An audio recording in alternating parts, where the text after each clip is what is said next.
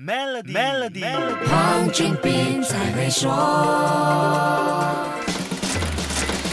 你好，我是黄俊斌。新冠疫情在很短时间里，从宏观的国家和经济层面渗透到微观的家庭和个人层面。无可否认，新冠病毒从最初的感觉很远，变成随时隐藏身边，我们都有点措手不及。对于措手不及的事，我们更倾向于用黑天鹅来标签，这样或许就能够减少因为错过警示信号的懊恼。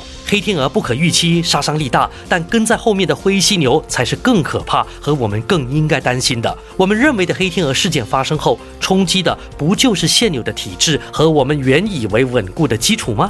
如果说新冠疫情是一只黑天鹅，从个别病例发生到大规模爆发，再到后来的全球大瘟疫时代，这些在第一宗病例发生时就已经出现了警示信号。同样的逻辑，疫情全球大爆发，冲击企业的运营，影响我们的工作。打击家庭的收入，这些也是有迹可循的。我们又是否对这只冲向自己的灰犀牛做出反应呢？我们的反应又是什么呢？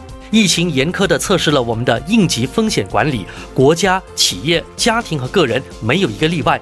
尽管解决眼前生存问题是必然和必须的事，但满足这些关键的短期目标同时，也不能不重视过去看起来可有可无的应急风险管理。如果一味把措手不及的变化当成黑天鹅，更多只会像现在看到埋怨和不愿改变，未来这些困境也会不断重演。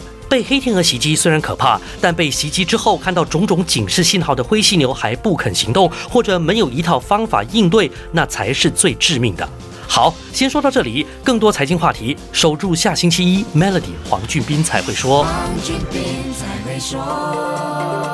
透过 Maybank Business Account 及 Sama Sama Local 线上销售平台，吸引超过一千两百万个客户，发展您的业务。即刻浏览 maybanktoyou.com.my/sme 注册。